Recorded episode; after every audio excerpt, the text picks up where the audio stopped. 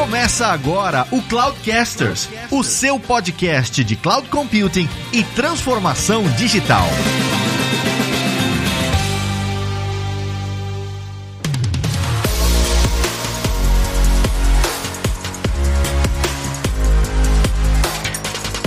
Pessoal, aqui é o Evi Lázaro Alves e nesse episódio só trago verdades, hein? Otimização de custo não necessariamente é reduzir o valor da fatura no final do mês, hein? Oi pessoal, eu sou o Igor Abad da CloudMotion e tenho uma pergunta para você. Arquiteto de nuvem é um gerente de trade-offs? Falou pessoal, aqui é o Ricardo Martins, eu trabalho no time de Fast Track aqui na Microsoft. E você sabia que você podia contar com um serviço de inteligência artificial para trabalhar como um consultor de nuvem para você?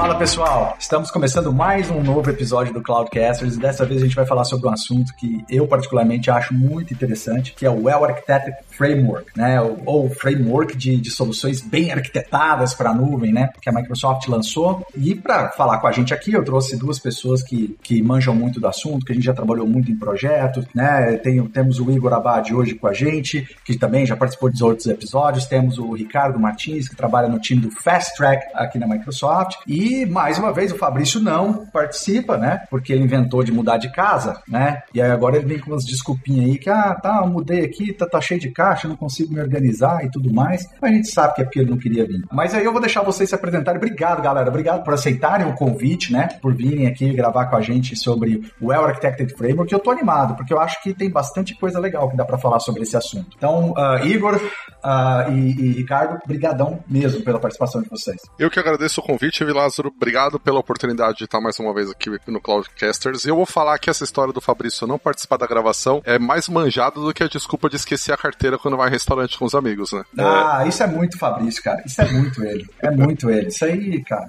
Já tô ficando esperto já. E Ricardo, obrigado também, cara, por aceitar e participar com a gente. Oh, imagina, cara, um prazer estar aqui com vocês. Fiquei muito, me sentia até importante ser convidado para essa turma aí para estar aqui. Vamos ver aí o que, que eu consigo contribuir aí na, nas discussões, mas valeu demais. Que é isso, cara, é uma honra, é uma honra ter você aqui. Então, pra gente começar, né, pra gente começar, e, e, talvez assim, quem tá ouvindo a gente agora nunca ouviu falar, né, do Well Architected Framework, mas vamos dar um, eu sempre gosto de dar um passo atrás, né, vamos entender o que, que é geralmente arquitetar ou desenhar uma solução na nuvem, né? O que, que para vocês é o processo de arquitetar ou desenhar uma solução na nuvem? Eu tenho uma visão muito particular, não só do processo, mas o que, que isso significa. Mas eu queria primeiro ouvir de vocês uh, ah, para a gente trazer esse contexto aí, né? Por que é diferente, né, a, a arquitetar uma solução na nuvem? Você sabe que quando eu vou conversar sobre isso, Evi Lázaro, é, eu tento resumir as diferenças de arquitetura na nuvem para a arquitetura do on-premise da seguinte forma: quando você vai desenhar um sistema que vai rodar on-premise em qualquer data center de qualquer empresa, você sempre parte do princípio que você tem o melhor hardware disponível, que você tem o melhor servidor, que você tem a maior capacidade de memória, que você tem um ambiente mais estável, que você tem a rede com a menor latência, porque a gente assume que os servidores estão todos próximos quando a empresa vai fazer uma compra, ela compra aquela, o melhor que o dinheiro dela consegue comprar em termos de hardware. E na nuvem, a mentalidade tem que ser a oposta. Você tem que desenhar uma solução onde você parte do princípio que você vai estar tá usando o pior hardware, que você vai ter as maiores latências, que você vai ter as maiores indisponibilidades, não porque o, os provedores de nuvem, seja Microsoft, Amazon, Google todos os outros hoje, não porque eles usem hardware barato, hardware vagabundo, é porque a dinâmica é diferente. E você tem que colocar uma confiança no hardware muito menor do que aquela que você coloca no on-premise. É, eu nunca tinha hum, ouvido essa comparação, mas eu achei bem interessante, Igor, e assim, concordo com você que em cloud, né, como os assets de TI agora são recursos programáveis, né, então assim, a preocupação tem que estar tá muito mais é, realmente nessa parte do, do software, né, e, e, como você vai orquestrar, usar o software para orquestrar o hardware, né, então eu acho que é bem, bem interessante, gostei. É, eu tenho uma visão, assim, é, é óbvio que a minha visão é muito parecida com a dos dois, na verdade ela é uma mistura, é, é, é uma visão mista do, do, do que o Igor falou e do que você falou. Uh, Ricardo, porque assim, eu vejo que, primeiro, quando a gente fala de, de arquitetar uma solução para a nuvem, né? A nuvem, ela democratizou muita coisa que antes somente empresas muito grandes e arquitetos extremamente muito experientes tinham condições de utilizar como recursos, né, para que eles pudessem melhorar as soluções dele, desenhar as soluções dele de forma uh, robusta, né, para que atendesse aos requisitos de negócio e aos requisitos técnicos, né. Então, como você disse, eu, eu uso um termo que a, a nuvem nada mais é do que um data center programável, né. Ela democratizou muito isso de você ter de forma disponível e muito rápida e muito prática recursos, né? Poxa, se eu quero eh, melhorar a disponibilidade da minha aplicação, eu posso simplesmente replicar isso em diferentes data centers e tal. É muito simples do ponto de vista do que comparado com o ambiente on-prem. Então, isso já traz uma grande diferença na hora que você vai arquitetar uma solução para a nuvem, né? Que você já tem esses recursos assim extremamente disponíveis para você, as APIs, e agora você tem que, né, é aquela coisa, né? Grandes poderes trazem grandes responsabilidades. Antes você tinha um modelo que você tinha que sofrer muito para conseguir é, esses recursos. Agora estão ali completamente disponíveis. E segundo ponto, e que a nuvem, quando, quando ela chegou, né, e ela democratizou todos esses conceitos e esses pontos e essas features, essas capacidades, ela se tornou por si só um, um novo estilo arquitetural de solução. Né? Então, quando você pensa numa solução para nuvem, né, o simples fato de você falar, não, é para ser hosteada na nuvem, você já começa a pensar em quais capacidades da nuvem você vai colocar. Então, por, isso que eu vejo que o que, de, que desenhar uma, uma solução para a nuvem hoje, ela traz muitas facilidades, porém ela traz também complexidades, porque se você não tiver um entendimento ali dos requisitos técnicos e de negócios e, e também de boas práticas ali para arquitetar a sua solução, você não, provavelmente não vai ser bem sucedido. E o que muda, na minha opinião, né, desenhar é justamente que, por ser um novo estilo arquitetural, você tem que pensar né, nessas capacidades quando você vai trazer a sua solução. E a gente discutiu isso um pouco mais em detalhes no episódio sobre Cloud Native Applications, né? E também sobre microserviços que nós gravamos aqui. Faz sentido isso para vocês? Olha, eu acho que faz todo sentido sim, porque, como você falou, como se tornou muito mais fácil criar tudo, né? Também ficou muito mais fácil criar tudo assim, sem levar muito em consideração alguns pontos importantes. E aí, quando a gente fala assim, quando a gente pensando nisso, quando se olha na facilidade que se acaba tendo, por exemplo, para criar problemas de segurança, problemas de escala, né? Porque se você não souber exatamente qual ferramenta usar, ou, ou quais os pontos que você tem que olhar mais no detalhe, pela facilidade da criação, acaba se tendo uma facilidade de criar coisas mal arquitetadas, digamos assim, né? E aí eu acho que por isso faz muito sentido assim essa questão do Well Architected Framework que vai trazer aí acho que as melhores práticas aí para orientar nesse sentido de dado a facilidade de criar as coisas, como é que você escolhe, por exemplo, qual a melhor forma de escalar ou, ou por exemplo, existem diversos mecanismos para, por exemplo, balanceamento, qual que vai ser mais adequado para o teu cenário, qual que vai fazer talvez mais sentido para o custo, né? E aí o Well Architected Framework acho que ajuda a endereçar nesse esses pontos todos, né? Uma coisa que eu vejo com muita frequência, na verdade, é pessoas que estão em, processo de migração on-prem para nuvem e elas tentam pensar arquitetura igual é on-prem para nuvem. Né? Isso acontece muito, principalmente em lift and shift, né? Porque mesmo com lift and shift você tem aí alguns refatoramentos que você às vezes precisa fazer para que você de fato também, obviamente, se beneficie de boa parte do que a nuvem traz, né? Então, eu acho que essa grande mudança exige com que os arquitetos eles realmente estejam muito familiarizados com nuvem, porque porque você errar essa arquitetura acaba sendo bem fácil, né? Pelo menos dentro da, da minha experiência. O que, que você acha, Diego? É, uma coisa que eu queria aproveitar para complementar em cima do que vocês colocaram e talvez já fazer a primeira provocação da noite, porque afinal de contas não é um Cloudcaster se a gente não, tiver uma tretinha, mas eu concordo com você, Vilázaro, e o Ricardo colocou isso bem também, quando a gente diz que a nuvem tornou muito simples coisas que eram muito complicadas antes. Mas a gente não pode esquecer que também aconteceu o inverso isso. A nuvem tornou complicadas coisas que eram tremendamente simples. Esse exemplo que você deu de, poxa, aplicação no on-premise. Quando eu penso em uma aplicação no on-premise, vou dar um, um, exemplo aqui, mas a gente consegue extrapolar para um monte. Uma aplicação ASP.NET rodando no on-premise, eu simplesmente fazia um deploy lá no meu IIS e pronto, acabou, vida que segue. Sim. Hoje, quando eu levo isso para a nuvem, só em termos de hospedagem, eu tenho meia dúzia de opções diferentes, de ferramentas diferentes para hospedar a mesma aplicação. E entender a diferença entre elas raramente é trivial. É, coisas que pareciam muito simples no on-premise acabam se tornando complicadas e se a gente não der esse passo para trás que você comentou agora há pouco, de olhar a big picture e entender o porquê das coisas, fica muito fácil a gente desenhar uma solução mal arquitetada, como o Ricardo colocou. Então é importante a gente ter claro que sim, a nuvem tornou fáceis coisas complicadas, mas a gente não pode ignorar também que ela tornou complicadas coisas que eram fáceis, ou pelo menos aparentemente fáceis. É que quando você coloca mais uma camada de abstração, e a gente fala muito disso em microserviços, se você não entende o que ela está abstraindo, a grande chance de você fazer besteira é muito grande, né? Então, é, a democratização ela veio para te, te, te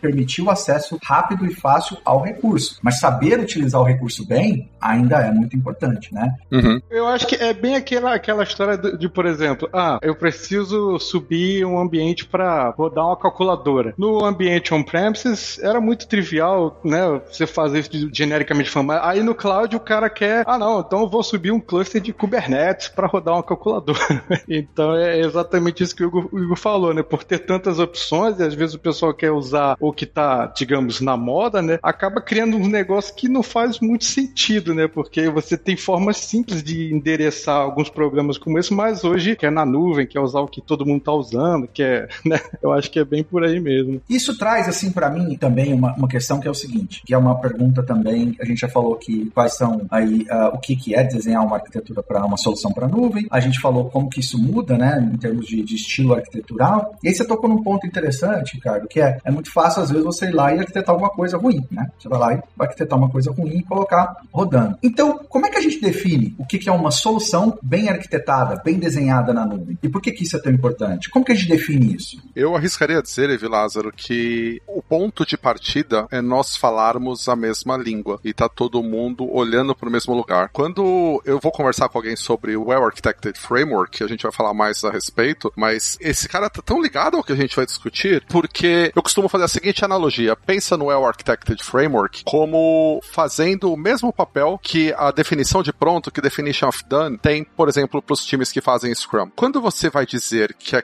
aquela sua aplicação, aquele desenvolvimento está pronto, o significado da palavra pronto tem que ser compartilhado por todas as pessoas do time. Então, os critérios de qualidade para dizer este incremento aqui está pronto, ele pode seguir para frente, não podem estar na cabeça de cada uma das pessoas. E quando a gente fala de desenho de arquitetura, a ideia é exatamente a mesma. Já pensou se cada arquiteto trabalhando numa solução tivesse a sua própria definição do que é uma arquitetura bem feita? É, a gente não quer chegar num consenso. Então, ter um framework de arquitetura arquitetura que determina, ou pelo menos sugere, porque a ideia de um framework não é ser prescritivo, mas principalmente servir como ponto de partida, é dar palavras comuns, dar termos comuns para as pessoas poderem desenhar a sua arquitetura. E aí, o WAF, o Well Architected Framework, que não é exclusividade da Microsoft, os provedores de nuvem, cada um deles tem o seu próprio framework, cumprem exatamente esse papel, de criar essa definição de pronto, de criar esses critérios comuns para a gente determinar se uma solução foi bem arquitetada ou não, se ela está seguindo as boas práticas recomendadas por aquele provedor de nuvem. Eu acho perfeito, eu acho que ele entra, mas aí eu trago um outro ponto seguinte, o que eu estava pensando é, enquanto você falava, eu gostei da analogia com a definição de pronto, né, de você criar uma linguagem única, e tem um ponto que eu trouxe na minha fala anterior do porquê, né, que é o que é desenhar uma solução para nuvem, que é que a nuvem ela democratizou o acesso aos recursos, né? E também a, a questões que antes so, somente empresas muito grandes tinham, e preocupações também, né? Uh, e dinheiro e, e, e, tudo mais. E eu acho que ter um framework, você está democratizando, e aí é, é, exatamente o termo que você falou, né? Está democratizando o acesso a boas práticas e checklists para dois públicos, né? Aquele arquiteto que não tem tanta experiência, ele poder garantir, né, que a solução dele está indo para o caminho certo, e para aquele que tem experiência para caramba, usa isso para poder validar aquilo que ele já está Tá, já está fazendo, né? Mas isso, eu acho que é importante ressaltar que não é nada diferente do que a gente sempre conheceu em arquitetura de software e arquitetura de solução, como requisitos não funcionais e requisitos de arquitetura, que a gente tinha antes, né, que, que pegar e desenhar. Então, na, a minha concepção do que, que é uma solução bem arquitetada e desenhada para nuvem, ela é aquela solução que ela ela está otimizada ou que ela atende o máximo possível dos requisitos funcionais do negócio ali, né? E dos requisitos não funcionais de arquitetura. Então, se ela está ali atendendo esses requisitos, né, no máximo que você consegue, porque obviamente você nunca vai ter arquitetura perfeita, né? E aí a gente vai falar sobre isso um pouquinho mais na frente, mas que ela atenda. Agora, quando você tem um framework e aí traz esse, essa forma comum, esse, essa linguagem comum que você mencionou, o Igor, essa visão compartilhada, né? Essa definição de pronto, fica mais fácil porque os times começam a entender quando você está falando de um determinado de uma determinada parte, como segurança, né? Ou custo, né? Ou você precisa melhorar ali a automação dos seus processos, o pessoal entende ali, né? Os benefícios de tudo aquilo. Né? Então é basicamente assim como eu vejo que, que é uma solução bem arquitetada, né? E desenhada para nuvem. Concordo e é aquilo. O framework, na minha ideia, vai funcionar como aquele baseline ali, né? Para que você, como o Igor falou, é, o combinado não saia caro. Então todo mundo ali tendo bem claro o que que vai ser, né? Dado, entendido e acordado com todo mundo, todos os times estiverem trabalhando no desenho dessa solução e aquilo ali vai definir o que que é o, o esperado, né? Para atender todos esses requisitos aí, como se falou, os funcionários, os de negócio, né? Mas era mais concordando mesmo com vocês. É, porque você, quando você traz isso para a mesa, agora, por exemplo, a nuvem, ela muda praticamente tudo que você fazia no ambiente on-prem. A forma como você gerencia seu budget, né, e custo, a forma como você pensa em segurança, a forma como você reage né, a, a, falhas, a forma como você você automatiza seus processos e como que você melhora a performance e como que você atende às demandas da sua aplicação. Ela muda tudo, né? Ela não muda o conceito no sentido do que é aquele termo, né, custo, do que é aquele termo de escalabilidade, tal, mas ela muda muito a forma com que você faz isso, né? Então, se você não está a todo momento verificando requisitos funcionais e não funcionais, né, com as capacidades da nuvem, dificilmente você vai atender esses, esses requisitos, esses critérios. E o que, que vocês veem né, nos projetos que vocês trabalham hoje? Né? O Igor, você falou que quando você conversa com o seu cliente sobre o AF, né, sobre o Architected Framework, tem toda essa preocupação né, de trazer essa definição de, de, de, pronto, mas o que, que você vê no mercado em termos dos arquitetos? Né? Eles estão já numa maturidade uh, e preparados para desenhar soluções em nuvem ou eles ainda estão precisando de, de, dessa ajuda? Né? Eu sei que eu vou correr o risco de soar um tanto gatekeeper, mas eu preciso fazer uma piada aqui. Para você que está nos ouvindo agora, se você não leu o artigo no blog da Netflix que diz cinco lições que nós aprendemos usando a AWS, é, passa ali na portaria e entrega sua carteirinha de arquiteto. Porque não dá para pensar em arquitetura de nuvem sem compartilhar o que esses caras sofreram há literalmente 12 anos atrás. A gente está falando de um blog de 2010, onde eles falaram o que eles aprenderam na movimentação do data center proprietário on-premise da Netflix para a nuvem, para a AWS. E independente do seu provedor de nuvem, as lições que existem lá, elas são fantásticas. Por exemplo, foi ali que eles compartilharam com o mundo o Chaos Monkey, a ferramenta que eles criaram para poder automatizar testes onde eles desligavam recursos de nuvem aleatoriamente. É, essa leitura, ela é fundamental e normalmente quando eu vou conversar com clientes sobre o que significa arquitetura de nuvem, a minha recomendação é ler esse artigo, depois que você ler, me chama que a gente começa a conversa dali, porque muitos dos desafios que a gente vai encontrar no ponto zero de uma arquitetura de nuvem já foram listados ali ali. A questão de co-tenancy, ou seja, de você compartilhar o hardware com outros serviços e com outras pessoas, a questão de escala, de resiliência, de como lidar com falhas, são os aspectos que a gente mais precisa se preocupar em nuvem e que são muito, mas muito diferentes do que a gente está acostumado a pensar quando pensa numa arquitetura tradicional, numa arquitetura de on-premise. Então, minha recomendação para você, se ainda não leu esse artigo, leia esse artigo, porque, de novo, são quase 12 anos já do artigo, mas ele abre os olhos olhos e expande a mente por o que significa de verdade desenhar uma arquitetura para nuvem. Ah, perfeito. É fantástico, porque como no on-premises você tinha muito mais controle sobre tudo, né? Na verdade, muito mais, não, você tinha todo o controle. Então a abordagem fica muito diferenciada quando você está indo para a nuvem, aonde o nível de abstração acaba sendo muito maior, né? Então eu acho que existem aí diversos tópicos que a gente até vai, vai conversar sobre eles, mas os tópicos que estão inseridos sobre a parte de gestão questão da confiabilidade, da segurança e aí a, a parte de, de, otimização de custos, né? Eu acho que eu ainda vejo muito nas minhas reuniões com clientes essa parte de custos, ela é uma dor muito grande, todo mundo muito preocupado com o custo da nuvem, mas nem sempre sabe exatamente como usar as ferramentas que o próprio provedor de nuvem te dá para de alguma forma ter um tracking sobre isso. E aí respondendo a sua pergunta, Vilazar, eu acho que assim, não, não é dizer que as pessoas precisem, né? Mas é porque assim, como o cloud muda muito o tempo todo, ferramentas novas, eu acho que a gente poder contar com um material como esse dos provedores de nuvem, que tá, tá sempre ali sendo atualizado e trazendo novas coisas, eu acho que é como assim, é como mais uma ferramenta que o arquiteto tem que ter debaixo do braço para ir desenhar uma solução dos clientes. E assim, acho que sim, que a gente sempre precisa estar tá ainda aprendendo e vendo o que que tá, né? Porque o tempo todo surgem, assim, tem esses casos, como o Igor falou, o Netflix, nossa, a história deles, como que eles construíram tudo e como que foi a, a experiência. E você vê, de, de 10 anos atrás, ainda hoje você consegue olhar e aprender muita coisa. E todo dia tem coisa nova surgindo, tecnologias novas, e a gente é, é muito importante poder contar com um material como esse para trabalhar com os clientes, né? Eu acho que faz todo sentido. Então eu vou começar com. Então, agora a gente já entrou para definir então o que, que é esse Well Architected Framework, né? Então, já que a gente falou bastante, e, e a gente já vem falando assim, não, olha, porque né, as, as boas práticas que estão descritas lá, ah, os termos que estão escritos no framework, ah, ah, ter essa, essa linguagem comum, né? Ter esse, esse, esse acesso a essa. Então, vamos definir então aqui o que, que é, né? O que, que é o Well Architected Framework, né? Eu vejo o Well Architected Framework como um conjunto, né? Ele é um conjunto de princípios de design de soluções para nuvem, e esses princípios estão muito bem documentados, cada um desses, desses princípios, com vários checklists né, e, e tudo mais.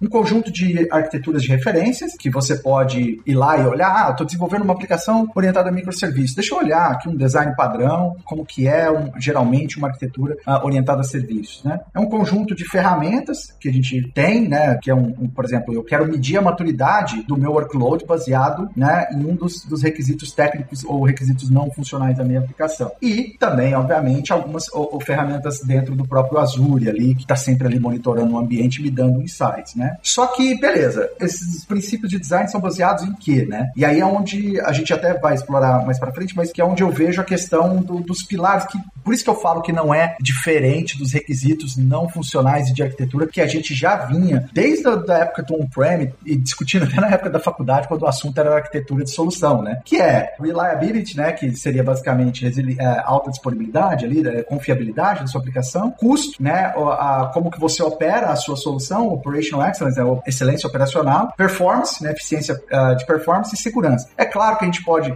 destrinchar isso em vários outros, né? Mas como que vocês escreveriam o Well Architected Framework? Eu queria fazer uma contribuição nesse assunto, Evi Lázaro, porque é uma dúvida que eu já ouvi algumas vezes. Para quem tá mais familiarizado com o assunto, pode até parecer um negócio. Pô, mas como assim as pessoas confundem? Mas eu já ouvi mais de uma vez. É, as pessoas confundem muito CAF e o AF, o Cloud Adoption Framework e o Well Architected Framework. Verdade. E aí talvez seja bom a gente definir o AF, definir o Well Architected Framework, dizendo o que ele não é, é na comparação com o CAF, que eu acho muito apropriado. Porque eles dão a sensação de resolver os mesmos problemas. E aí eu vou compartilhar com vocês a explicação que eu costumo dar, e eu queria ouvir a de vocês. Primeiro, se faz sentido ou se vocês têm alguma coisa diferente. O que eu costumo dizer é: o CAF é a orientação para quem não tem nada na nuvem, nunca usou a nuvem, tá, tá começando a jornada e não faz ideia do que é ter alguma coisa, a mínima que seja na nuvem. Então, para quem vai dar o primeiro passo na sua adoção de nuvem, a ferramenta, o framework recomendado, ou o que eu recomendo pelo menos, é o CAF, o Cloud Adoption Framework, porque ele serve para orientar a empresa como um todo na sua jornada para a nuvem, para dar seu primeiro passinho na nuvem. Já o AF, ele não apenas é orientado a uma solução e não mais a empresa, mas tipicamente o AF ele chega para empresas que já estão usando a nuvem, que muitas vezes já tem aplicações rodando na nuvem, que pode ser uma aplicação legada que foi é, movida para a nuvem, ou uma aplicação cloud native que nasceu agora que já foi para a nuvem, mas a empresa está no ponto de, poxa, legal, eu já estou na nuvem, eu já tenho workloads rodando lá, será que esse meu workload está fazendo o melhor uso dos recursos de nuvem? Está fazendo o melhor uso das boas práticas de gestão de nuvem? No momento que as empresas começam a se questionar isso, a questão da otimização dos workloads, aí entra o WAF. Eu também vejo da mesma forma, porque o WAF sendo mais direcionado ao workload, né? E o CAF a companhia, né? Então, é aqui no Fast Track a gente, muito do nosso trabalho com os clientes é em cima do CAF, porque a gente faz muito onboarding e muita migração, né? Então, o CAF vai tratar ali, na verdade, são sete pilares, né? Então, ele vai desde a parte de, em alguns casos, definição de estratégia, e aí a parte mesmo da organização, a parte de planejamento. Depois que você já passou por isso, quando você já está pronto para ir para a nuvem, e aí tem ali os, os básicos ali de, de governança, de, de melhores práticas, de aquela coisa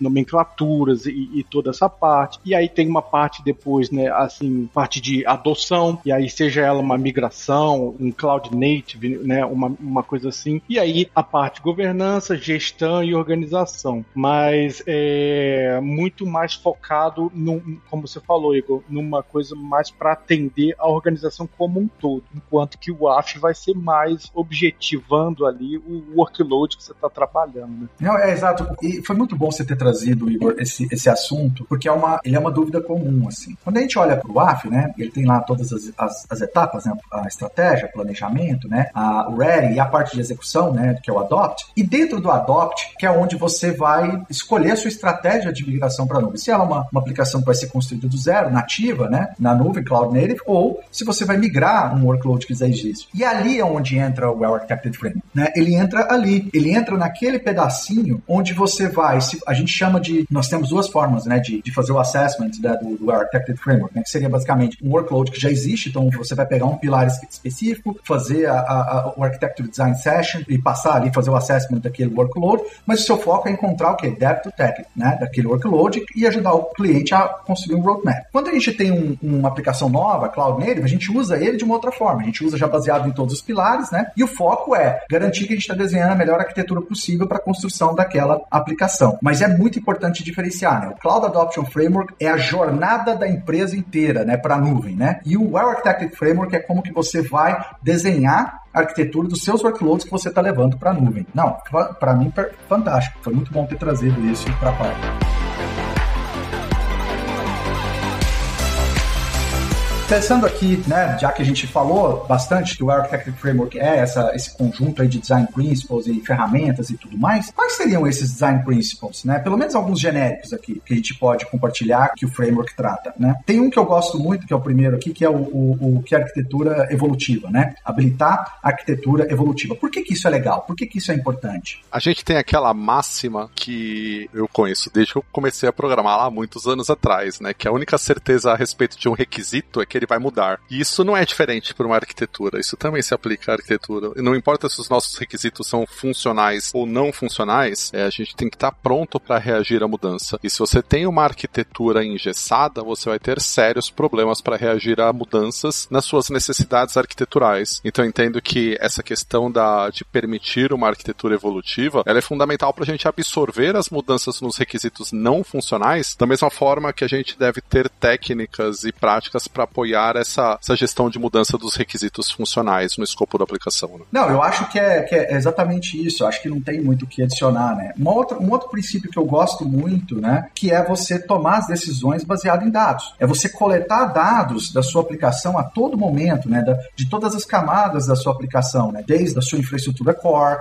da sua aplicação, do comportamento da aplicação, dos erros, né? E usar isso a seu favor para tomar as decisões, não só de arquitetura, mas também como evolução da sua sua aplicação. E a nuvem ela traz muito isso pra gente, porque storage é barato, né? E você tem muitas, muitas, muitas ferramentas hoje que te apoiam nisso. E eu sempre falo que segurança e monitoramento são cross-cutting concerns, né? Você vai aplicar isso em cada uma das camadas da sua solução, né? Não é uma coisa que você vai pensar só, ah, só para dados, ou só para aplicação, né? Ou só para isso. Então, quando você começa a criar essa prática, né, de olhar, analisar dados, a Roberta Arco Verde, que é do Stack Overflow, participou do episódio com a gente, ela fala muito sobre isso, né? Tudo para ela é você precisa medir, você precisa medir, pegar os dados e aí você toma a decisão de como que você vai otimizar a sua aplicação. Né? Vocês veem isso da mesma forma também? E eu até adicionaria uma outra pergunta, né? Vocês veem os clientes fazendo isso? Olha, eu diria que, como você falou, segurança e monitoramento não é luxo para nenhum workload, né? Acho que é um, deveria ser, pelo menos na maioria dos casos, o mínimo necessário. Mas eu acho que muitos clientes ainda deixam um pouco a desejar nessa questão, mais até acho que de, de, monitoramento, porque de segurança, bem ou mal, a gente tem visto muitos casos de, de, de ataques e de alguma, isso de alguma forma tem feito as pessoas terem um pouco mais de responsabilidade e, cair mais no senso comum. Acho que é importante, né, de, de ter mecanismos e ferramentas para isso. Monitoramento eu vejo menos, sabe? Eu vejo, eles sabem, as pessoas sabem que é importante e tal, mas não fazendo monitoramento talvez como poderia ser feito, né, para coletar mais métricas e aí, como você falou, usar isso a favor de, de trazer melhorias, de trazer, né, aprimoramentos para a aplicação, entender exatamente como que ela funciona, que gargalos que de repente ela tem, onde que você pode melhorar e usar isso até para talvez economizar de alguma forma, né, porque você conhecendo bem sua aplicação, você pode dar é, um ambiente para ela mais bem preparado, estruturado, talvez mais enxuto do que de repente você está dando, dependendo de como você estruturou aquilo no primeiro momento. Né? Então, esse é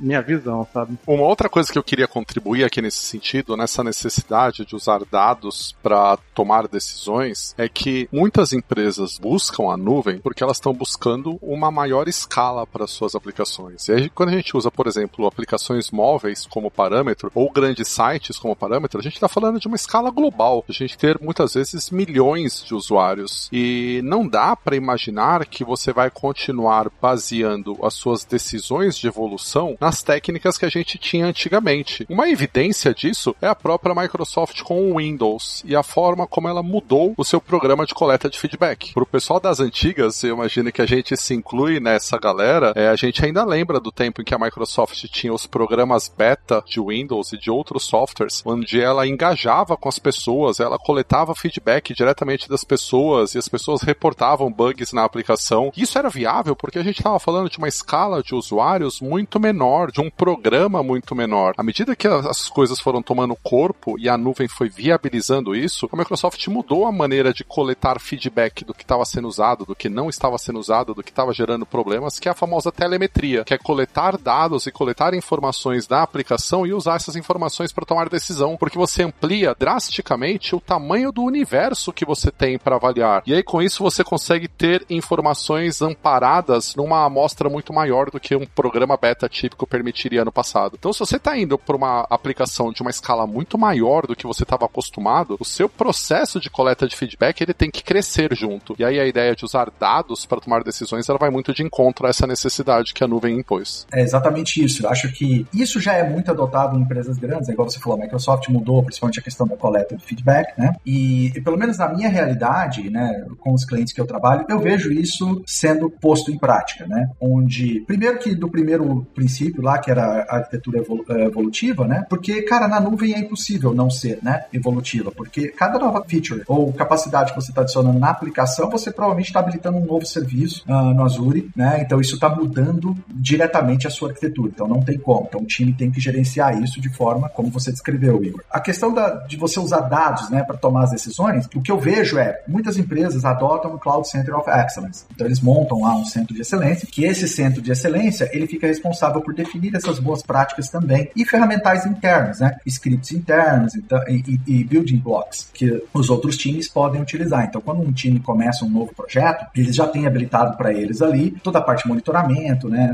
E algumas outras coisas. Por quê? Porque dentro desse, desse processo coleta-se o dado, né? E começa a tirar os insights, né? Sejam feedbacks da solução da aplicação ou do comportamento da infraestrutura. E aí um outro design principle que eu acho interessante, que ele é genérico ali para a nuvem, né? É claro que a gente pode falar de N outros, mas que seria a parte de você habilitar, né, o, o, seu time, né, e educar o seu time, porque quando a gente fala das tecnologias de cloud, elas evoluem de forma muito rápida. Cada ano que passa, né, eu não sei quantos serviços são adicionados no Azure, não sei quantas coisas são anunciadas, novas features. Se a gente for olhar o roadmap de cada um dos produtos, a gente fica louco, tanto de coisa. Então tem que ter uma cultura ali contínua de aprendizado, de disseminação desse aprendizado também entre os times. Mas que isso eu acho que dentro de DevOps já, já, já é uma coisa que, que o pessoal aplica muito, né, por padrão, né? Não é algo assim que você, é, é exclusivo de, de, de, nuvem. Vocês veem dessa forma, assim? Você comentou um ponto que eu acho central nessa questão de educar e habilitar, que é o centro de excelência, que é o Cloud Center of Excellence. Dada a quantidade de informações e de opções e de caminhos e de decisões que a nuvem permite, se você não tiver uma referência, se você não tiver um farol dentro da empresa para onde as pessoas possam olhar e que elas possam buscar na hora de pedir informação, na hora de pedir orientação na hora de dar o primeiro passo, a chance de você ter os times reinventando a roda o tempo todo é muito grande. A chance de você ter os times perdendo a oportunidade de criar um novo workload já otimizado e fazer esse workload ter que passar pelo AF inteiro todo de novo do zero é muito grande. Então, se você tiver uma equipe com esse papel de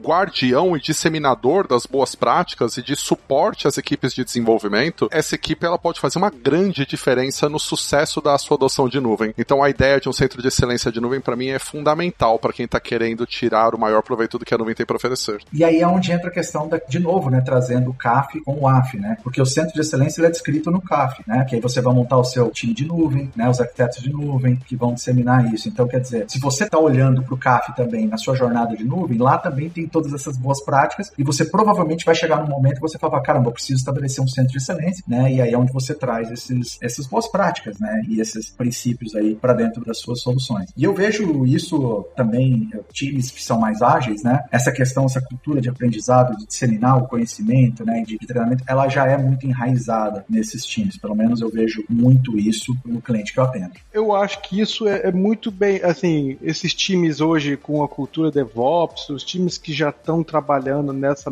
né, nesse modelo, isso fica muito claro de, de você perceber que quando eles já estão nesse contexto, essa questão do, do aprendizado ali do ciclo do DevOps, né? E aí você usar isso que a gente falou, a parte de monitoramento, tudo isso, e, e, e o que você aprende com isso para trazer de uma maneira que você consiga repetir essas, essas coisas que você já sabe e evitar ter que olhar de novo, né, o, o, o AF inteiro para todo o novo workload, como vocês comentaram. E eu acho que eu já trabalhei em algumas empresas antes e a gente nesse modelo, isso era muito bacana, porque sempre tinha, por exemplo, depois de um, de um novo, ao final de um projeto, o pessoal pegava as lições aprendidas, aí tinha lá um, chamava lá um tech talk interno, alguma coisa assim, o pessoal compartilhava o que, que aprendeu, por que, que mudou, o que, que vai começar a fazer diferente, porque não deu certo, enfim, e aí dentro dessa coisa do, do centro de excelência, né, de cloud, então, totalmente de acordo com vocês. É, exato, o, o centro de excelência, assim, a experiência minha com isso é que ele ajuda muito, muito a acelerar a adoção de nuvem, porque pensa assim, independente do tamanho da empresa, né, a não ser que seja uma empresa extremamente pequena, mas qualquer empresa de médio porte para cima, quando você está num, processo de adoção de nuvem, é o, o, processo ele mexe com a empresa inteira, né, porque ele é, é o processo de transformação digital da empresa, ele, ele mexe com a empresa inteira, desde a área de negócio, como os departamentos, a parte financeira, como que isso vai ser né, investido, os times internos. Quando você adiciona isso, agilidade, outras coisas, né? E eu vejo isso em times que não implementam o centro de excelência, o que acontece é você começa a ver diferentes times dentro da empresa, em diferentes perspectivas de o que é uma aplicação nativa de nuvem, o que é uma aplicação moderna, o que é microserviços. Então você tem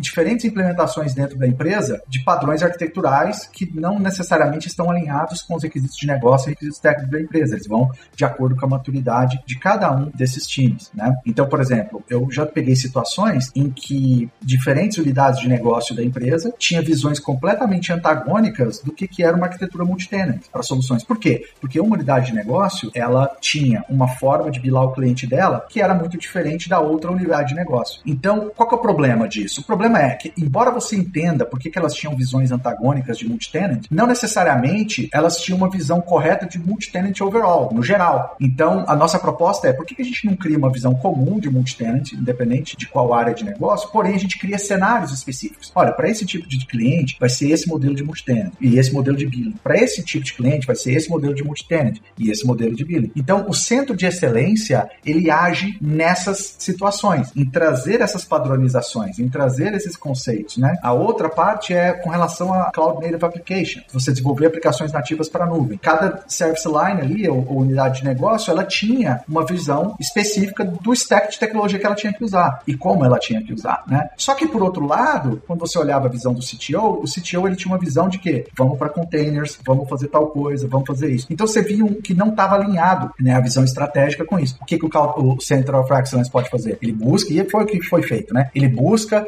essa unificação. Então é muito importante. Eu vejo que esses princípios de design, quando você traz eles para o centro de excelência, né, você espalha ele de forma mais rápida através do que a gente chama de reusable artifacts, que são esses building blocks, essas, essas, essas referências de arquitetura, que são mais internas, né? E são bem mais detalhadas para o cenário do cliente.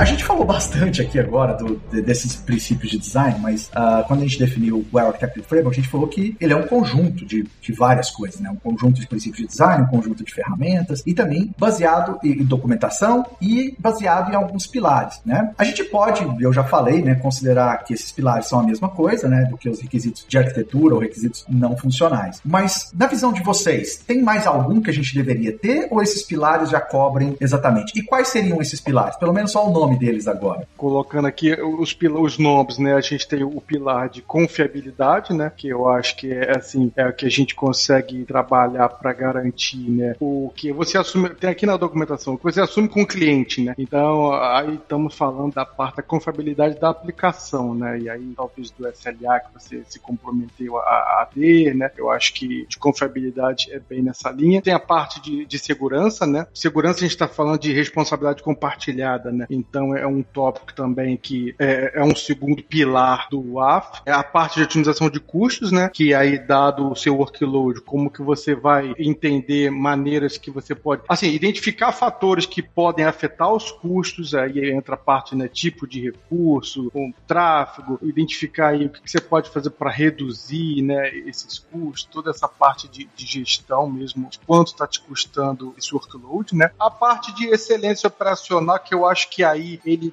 traz um conjunto de coisas, porque você falando de excelência operacional, a gente está falando de vários processos operacionais né, que, tem, que estão é, assim, inseridos no contexto de uma aplicação rodando. Então eu acho que isso aqui está muito alinhado com a parte de monitoramento, a parte de provisionamento de infraestrutura, infraestrutura como código, né, implantação do código, deployment automatizado. Eu acho que esse tópico tem outros subtópicos inseridos nele, né? E a parte de eficiência de desempenho, né? Que é, é um último tópico aí, mais relacionada a, a, também a desempenho da aplicação. Uma coisa é o desempenho e outra é a confiabilidade. São coisas em paralelos aí, mas que esse especificamente é mais para entender, né? Quão eficiente é ou não uma aplicação e, e assim, os princípios, o design, tudo isso que você precisa considerar para trabalhar o desempenho de uma aplicação. Mas tenho certeza que o Igor, como eu sou de infraestrutura, então assim, acho que o Igor tem muito mais para acrescentar aí nessa linha. Sabe que, pegando esse gancho, Ricardo,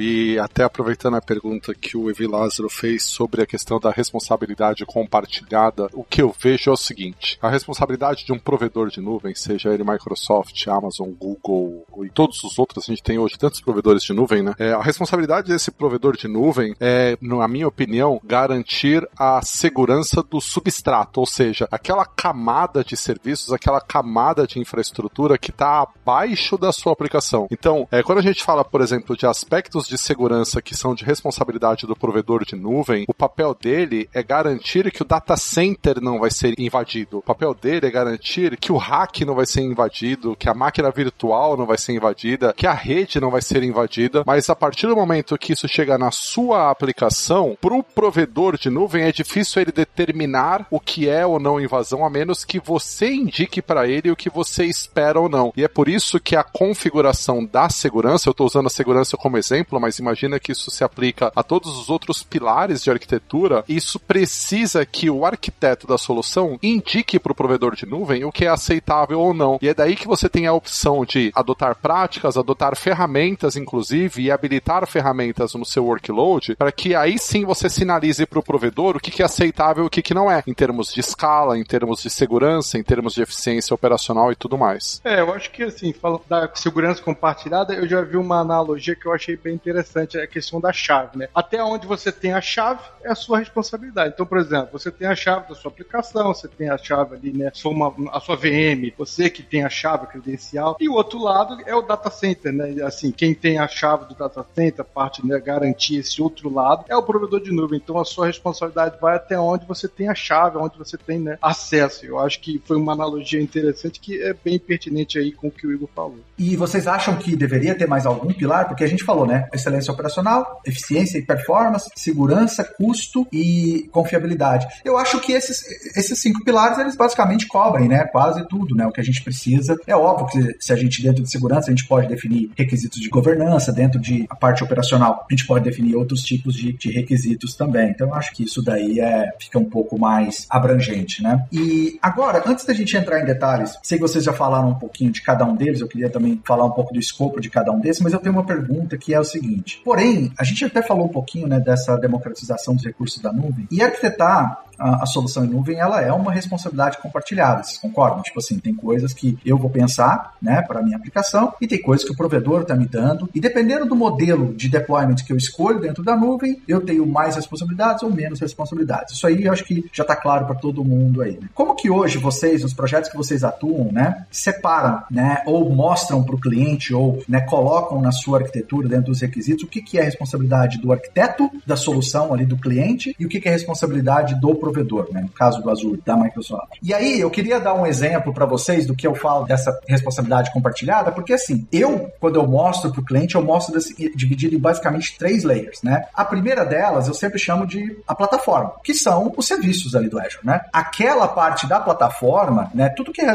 relacionado à excelência operacional, tudo que é relacionado à segurança, todos esses pilares que a gente discutiu, a Microsoft vai tomar conta disso. Ela vai garantir que o ambiente é seguro, que o ambiente é confiável, que o ambiente opera de forma forma que seja aderente né, ao que o cliente quer. A segunda camada, que é em cima dessa, eu chamo de as capacidades da plataforma. E aí são as features, né? Que é como que a sua solução habilita aquelas features, né? Aquelas capacidades e que você está usando. Ali já é responsabilidade do cliente, a forma com que ele usa, né? Porque o cliente ele, ele habilita isso para garantir, né? Então, por exemplo, se a gente está falando de confiabilidade, ah, vou fazer deployment em diferentes regions, então eu vou aproveitar availability zones. Isso é uma feature, né? Isso é uma capacidade. A parte de performance, auto-scaling, e assim por diante. E tem uma terceira layer, que é a aplicação, né? A aplicação do, do, do cliente, que ela é construída habilitando as capacidades da plataforma, que está dentro da plataforma como um todo, que são os serviços do Azure. Por que, que eu gosto de dividir dessa forma? Porque eu sempre gosto de começar, por exemplo, embora eu falei, né, do bottom to top, né, tipo do, de baixo para cima, eu sempre gosto de começar de cima para baixo, que é aplicação. Por quê? O estilo arquitetural da aplicação vai impactar diretamente na arquitetura arquitetura de deployment da aplicação, na arquitetura de infraestrutura. Porque se eu estou falando de microserviços, eu vou pensar em determinados serviços do Azure em forma de desenhar a minha infraestrutura. Se eu estou falando de uma aplicação monolito, uma aplicação web, uma aplicação mobile, uma aplicação IoT, eu já sei que pelo estilo arquitetural eu vou ter que pensar em alguns serviços. É assim que eu geralmente tento mostrar para o cliente, né, como que é essa responsabilidade compartilhada. Mas queria pegar um pouquinho da, da, da visão de vocês, experiência também.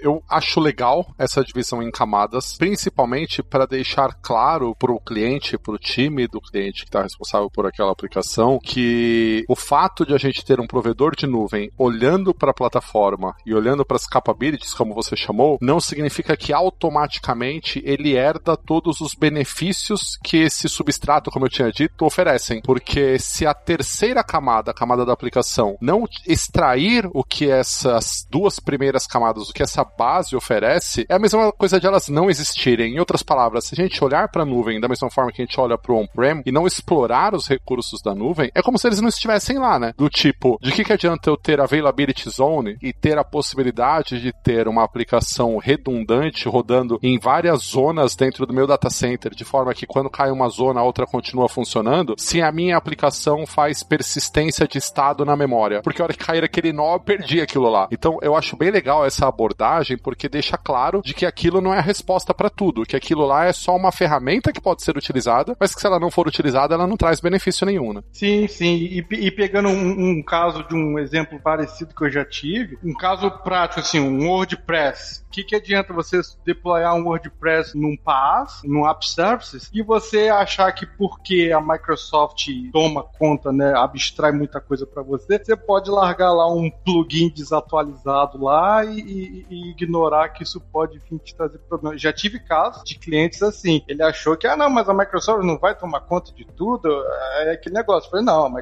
É, é a questão, da... é, de novo, a história da chave, né? A Microsoft não, não sabe a aplicação, assim, não, não, não tem acesso ali para ficar olhando assim a sua aplicação WordPress, você está usando os plugins todos desatualizados, se você não está olhando para isso, a gente não tem como atualizar nessa ponta aí da sua aplicação. A gente está olhando lá de cá, está garantindo a segurança do data center, está garantindo a segurança, né, os patches que a gente aplica no sistema operacional por baixo de tudo, update de firmware, tudo isso. Agora, na sua ponta, você tem a chave, você que tem que estar tá olhando e garantindo que está olhando isso o tempo inteiro. É, isso é super importante, né? Ter esse entendimento, né? E essa responsabilidade, ela muda de acordo com o tipo de serviço que você escolhe. Se você está indo para serverless, né? Você tem uma abstração maior. Se você está indo para PaaS, você tem uma abstração um pouco menor. Se você está indo para IaaS, essa abstração é bem pequena, né? Então tem que, ter, tem que ter esse conhecimento. E aí volta de novo naquela questão do Cloud Center of Excellence, que pode ajudar a educar todos os times, a criar esses padrões e, e manter sempre isso né, na mente do, do, dos profissionais, né? De que é preciso, né? E, bom, existe uma...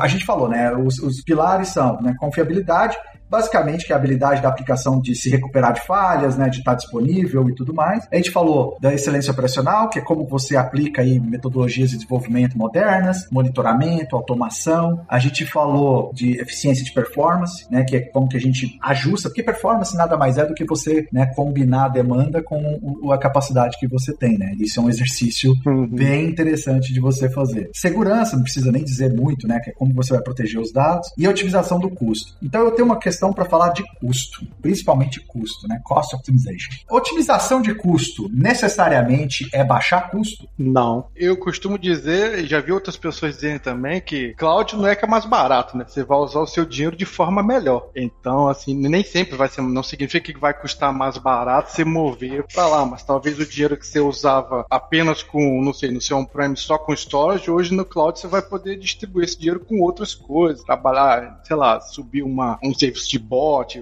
enfim, inovar de alguma maneira usando esse dinheiro de forma mais inteligente. Perfeito. Eu costumo resumir essa questão em não é sobre gastar menos, é sobre gastar melhor e você ver valor no dinheiro que está sendo investido. Isso é uma coisa. Outra coisa que para mim é muito interessante com relação à questão de custo na nuvem é a matemática que a gente faz para provisionamento de recursos. Quando você vai comprar recursos para um data center on-premise, você vai comprar um servidor, você vai comprar um storage, normalmente você faz o planejamento pelo topo da utilização. Porque você não compra servidor todo dia, você não compra storage todo dia. Você compra um negócio que tem que ter um tempo de vida útil lá de 2, 3, 5 anos para ele se pagar, porque é uma coisa muito cara. Então a última coisa que você quer é que aquele recurso fique obsoleto muito rápido. Ao passo que na nuvem a conta é exatamente o contrário. A conta na nuvem é você gasta pela base, você não gasta pelo topo. Então você gasta pelo mínimo necessário para suportar aquele workload e vai crescendo à medida que você precisa, porque você não precisa comprar de antemão. Você não precisa deixar o recurso pré-comprado. Então, essa dinâmica de inversão de cálculo de capacity, para mim, tem muito a ver com relação a essa gestão de custo de nuvem. Não, eu acho que é exatamente. Cara, você falou, vocês dois falaram exatamente o que eu geralmente tenho de discussão com, com os meus clientes, né? Mas antes de eu falar especificamente de custo, eu vou dar um passo atrás, eu vou falar a frase que eu uso em toda Architecture Design Session. Eu praticamente abro toda Architecture Design Session com o meu cliente falando essa frase. Eu chego a colocar no, no, no, whiteboard, né, quando era, quando era presencial, que é,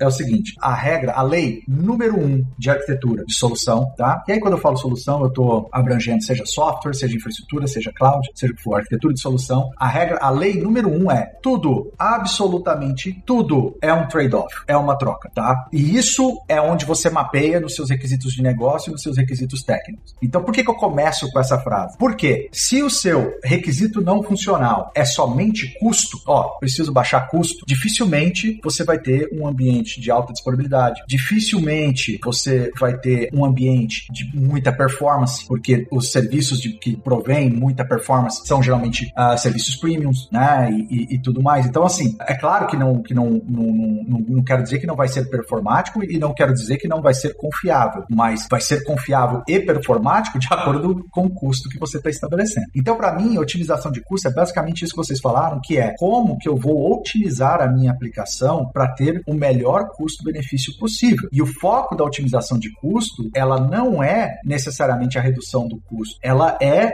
absolutamente a procura de desperdício, né? E garantir que eu estou usando os serviços na sua plenitude para atender os meus requisitos funcionais e os meus requisitos não funcionais. Mas independente se é custo ou não, tudo em arquitetura é um trade-off. Ó, meu ambiente tem que ter um SLA de 9999999, alguma coisa assim, e porque a gente é uma empresa global e não, não tem como, a gente não pode ficar um, um minuto fora do ar. Ok, a gente vai buscar isso daí, mas isso provavelmente vai implicar availability zones, uh, deployment em diferentes regions, replicação de dados, uh, disaster recovery, tipo, uh, teste de falha de disaster recovery, tudo isso tem um custo, né? Vai ter um custo, seja financeiro, seja operacional, seja de tudo voltado. Então, o que eu geralmente oriento quando eu falo da questão de trade-off é, vamos definir pelo menos três tipos de workloads, de dev test, de missão crítica e de segurança. Por quê? Aí, nossa, eu vou falar muito agora de, de Cloud Center. Por que, que você trouxe essa bola, hein, Igor? Porque agora eu vou ter que falar de Cloud Center of Excellence toda vez. É, mas deixa eu só ver se eu entendi, Vilázaro, antes de, de você explorar mais isso. Você está me dizendo, então, que arquiteto de nuvem é basicamente um gerente de trade-offs, é isso? Cara, eu acho que sim. Eu acho que sim. Eu acho que ele, ele tem que fazer essa gestão de trade-offs, porque como que... Imagina o seguinte, Igor, você já entregou dezenas de Architect Design Sessions também, então você sabe. Quais são as primeiras perguntas que você começa para o cliente? Quais são os requisitos de negócio? Quais são os requisitos não funcionais que você quer bater? Então, se é um, um workload de missão crítica, é nítido que disponibilidade é uma preocupação alta. Então, o peso que você vai dar para aquele pilar, para aquele requisito não funcional, é muito maior do que talvez um outro pilar. Porque você tem que. A alta disponibilidade para você, para o negócio, é muito grande. E aí é onde você vai fazendo essa negociação com o cliente. Ó, não significa que ele não vai ter uma boa performance ou que não vai ter outro pilar implementado. O que significa que você, com certeza, o seu score do Well Architected Framework não vai ser 100 para todos, né? Você não vai conseguir bater 100 para alta disponibilidade, segurança. E se você conseguir, eu acho que a sua fatura vai ser gigante. Eu tô ouvindo aqui esse papo e tô lembrando de uns amigos nossos aí que quando escutarem isso vão lembrar que fala que compensation drives behavior. Então,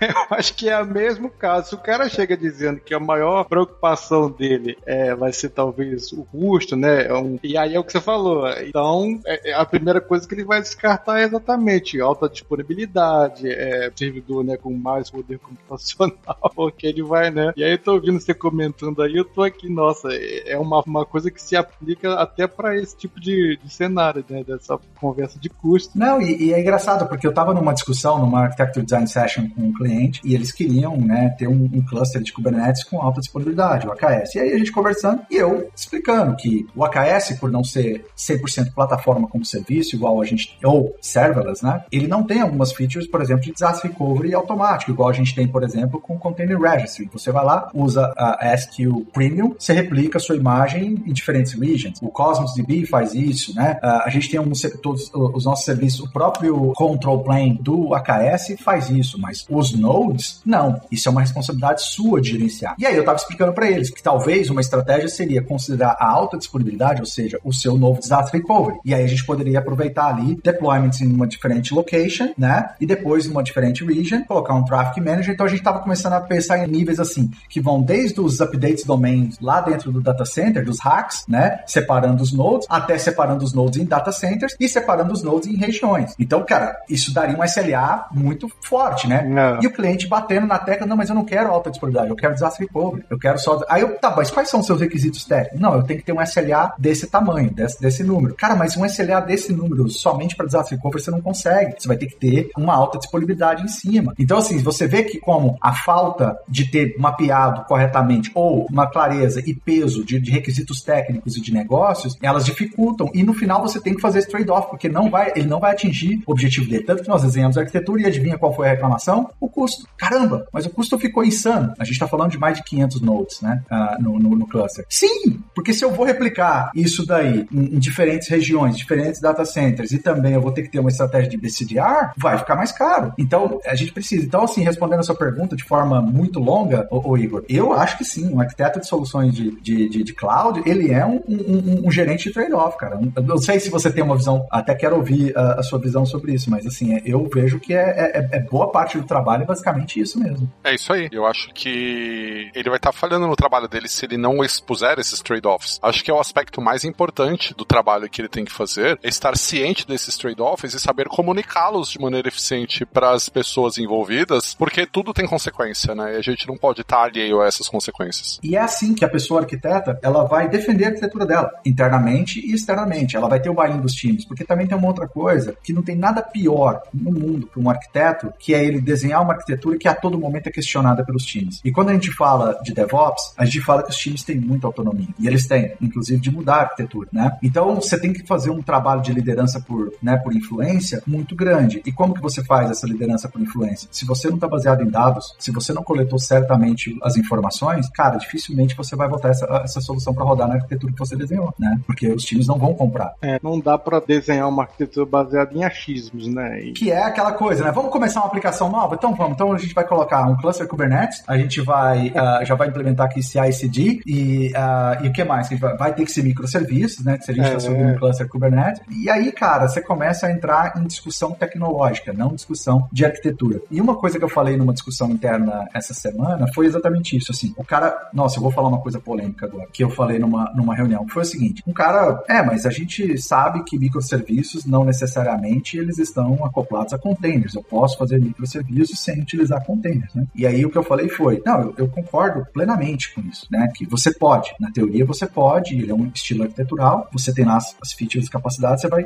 mapear ali como que você vai fazer. Porém, até hoje, o que eu tenho visto é que containers com Kubernetes, por exemplo, tem sido uma abordagem que tem funcionado muito bem, porque o próprio Kubernetes ele tem uma e as, e as suas features e as suas funcionalidades, elas têm muita aderência com as exigências de uma solução orientada a microserviços. Então, eu vejo muito mais projetos bem-sucedidos com microserviços utilizando containers de orquestração do que utilizando outros serviços. E aí, conforme eu fui trazendo essas informações, né, do tipo, olha, isso aqui é pedido no microserviço, olha como Kubernetes atende, olha o isolamento aqui dentro do pod. Se você quer, agora, se você transforma isso para um web service, por exemplo, você consegue? Consegue, só que a partir do momento que você tem que escalar um microserviço no web service, por exemplo, ele vai escalar o que? Ele vai crescer mais máquina virtual, ele não vai crescer um podzinho lá, apenas uma instância do seu serviço. E aí a gente começou a discutir. E quando isso começou a ficar claro, ou seja, você está mapeando lá os requisitos com as capacidades, o cliente, putz, é verdade, agora, agora estou convencido que a gente tem que ir para microserviços utilizando AKS e container, né? Então, quer dizer, se você não tem isso em mão, se você não tem esses, essas argumentações e esse conhecimento profundo, dificilmente você realmente vai conseguir vender a sua arquitetura. E aí é onde o Well Architected Framework ajuda, né, trazendo esses design principles. Mas eu tô falando muito, gente, pelo amor de Deus, é porque eu gosto muito desse assunto. Eu falei no começo, né, que é um assunto que, que para mim é, é, é, muito interessante, mas é, pelo menos é assim que eu tenho visto. Agora todo mundo vai falar, e vai, todo mundo vai falar que o Lázaro falou para todo mundo que arquiteto agora só faz gestão de trade-off.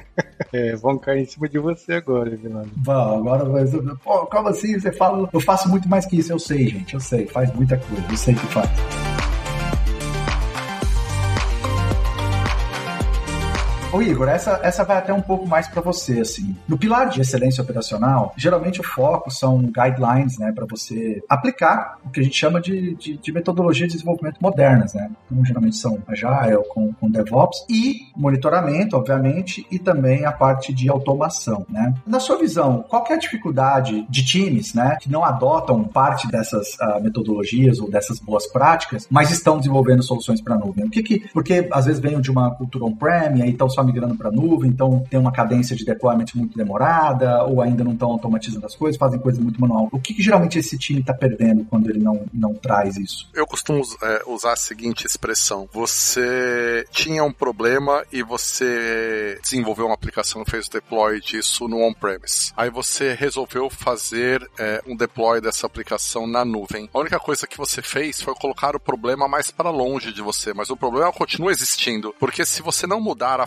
forma como você opera essa infraestrutura, o risco de você morrer louco é muito grande, porque quando a gente está com uma infraestrutura local, uma infraestrutura on-premise, eu sempre posso, na pior das hipóteses, ir lá no data center e logar no console do servidor e rodar e resolver o problema. Quando a gente está falando de nuvem, eu não tenho mais essa liberdade, porque a infraestrutura não é minha. Quem está mantendo essa infraestrutura é o provedor de nuvem. Então, se nós não mudarmos a maneira como a gente opera essa infraestrutura, vai ser impossível possível você gerenciar isso de maneira eficiente. Então, eu acho que a questão da eficiência operacional, ela vai muito além de mera automação, mas ela vai principalmente no sentido de as práticas que você aplica para gestão dessa infraestrutura, elas também têm que ser modernizadas. E é natural que nesse caso a gente acabe falando muito de DevOps e de SRE, porque ambos estimulam muito essa questão de vamos é, encarar a gestão de infraestrutura por uma abordagem diferente, por uma abordagem mais, não apenas mais programática no sentido de ter uma estrutura, de ter um programa, de ter uma consistência, mas acima de tudo, de uma maneira escalável, porque se gente continuar dependendo de práticas e processos eminentemente manuais, a gente não consegue administrar uma infraestrutura que está à distância, que ela está inacessível, sobre a qual a gente não tem controle. Eu costumo compartilhar um exemplo de até onde a gente deveria conseguir chegar. Uma vez, conversando com o time de produto de Azure DevOps, um dos engenheiros compartilhou uma experiência que eles estavam é, rodando internamente, que para mim foi, naquele momento, já faz alguns bons anos isso, mas naquele momento foi mind-blowing, como o Evi Lázaro gosta de dizer. Ele comentou que o time que opera o Azure DevOps, que na época ainda era o Visual Studio Online, é, eles são responsáveis por uma frota de servidores. Então eles têm um monte de VMs lá rodando, todos os workloads é, que compõem o Azure DevOps. E que quando eles precisavam rodar algum script num servidor, porque precisava mudar uma configuração, qualquer coisa assim, o script era escrito e ele era comitado na instância do Azure DevOps responsável pelo código do Azure DevOps. E ia rodar um pipeline de CI/CD para que esse script fosse executado de forma automatizada em todos os servidores onde ele precisava ser executado. É claro que a gente tem um monte de ferramentas de gestão de configuração aí, como Chef Automate, Puppet e tudo mais, que se propõem a fazer esse tipo de coisa, mas o meu ponto é, se a gente não pensar numa abordagem de gestão de infraestrutura que traga a escala e a consistência necessárias, você vai ter um ambiente difícil de administrar e um ambiente com problemas, porque aquela história de, ah, eu fiz a aplicação do patch num servidor e não fiz no outro, na nuvem só se agrava, porque a gente está falando de uma escala cada vez maior. Então, essa questão da eficiência operacional vem muito nesse sentido, de como a gente efetivamente traz as práticas de DevOps e de SRE para as equipes de infraestrutura, para que elas comecem a administrar essa infraestrutura de nuvem de uma maneira mais moderna. Perfeito, Igor. Eu acho que essa abordagem de você entregar a infraestrutura como código, como uma forma que um pacote que você vai entregar junto com a aplicação fazer o deployment para garantir que isso, num ambiente escalável como é a nuvem, seja o máximo que você puder automatizado e, e assim, aderente aos serviços que você está usando. Então, entregar a infraestrutura como um código e aí como, como se fosse um pacote né, adicional da sua aplicação, então ali garantir que quando a aplicação vai ser implantada, você vai entregar ali os serviços, o load balancer, seja lá o que for, né, mas toda essa parte de infraestrutura que compõe essa aplicação junto com ela, instrumentada e validada, testada, eu acho que é a melhor forma da gente garantir escalabilidade, né? E também, assim, controle, né? Sobre o que, que você está fazendo e garantindo que isso é padronizado, digamos assim. Né? Isso é muito, é muito interessante porque na minha cabeça não existe uma solução bem arquitetada na nuvem se ela não opera de forma eficiente. Porque você, ao não operar de forma eficiente, você simplesmente está deixando de lado tudo que a nuvem pode trazer para você de benefício. E automação, monitoramento e práticas de desenvolvimento ágeis são fundamentais para esse processo acontecer. Né? Então, não tem como. Assim, para mim, é, você não está implantando boas práticas de operar, para operar a sua aplicação na nuvem, você está deixando dinheiro no chão porque você não está aproveitando o que a nuvem pode te dar. Né? Então, isso para mim é muito, é muito crítico. Assim. Tanto é que é um dos engajamentos que eu mais tenho entregue né, para workloads que já estão migrados para a nuvem, porque são geralmente esses que têm maiores débitos técnicos né, para você poder ajustar né, e tudo mais. E eu acho que, falando da performance, né, da, da eficiência de performance, ela anda juntinho né, com a, com a, a, excelência operacional, né? porque basicamente o que, que é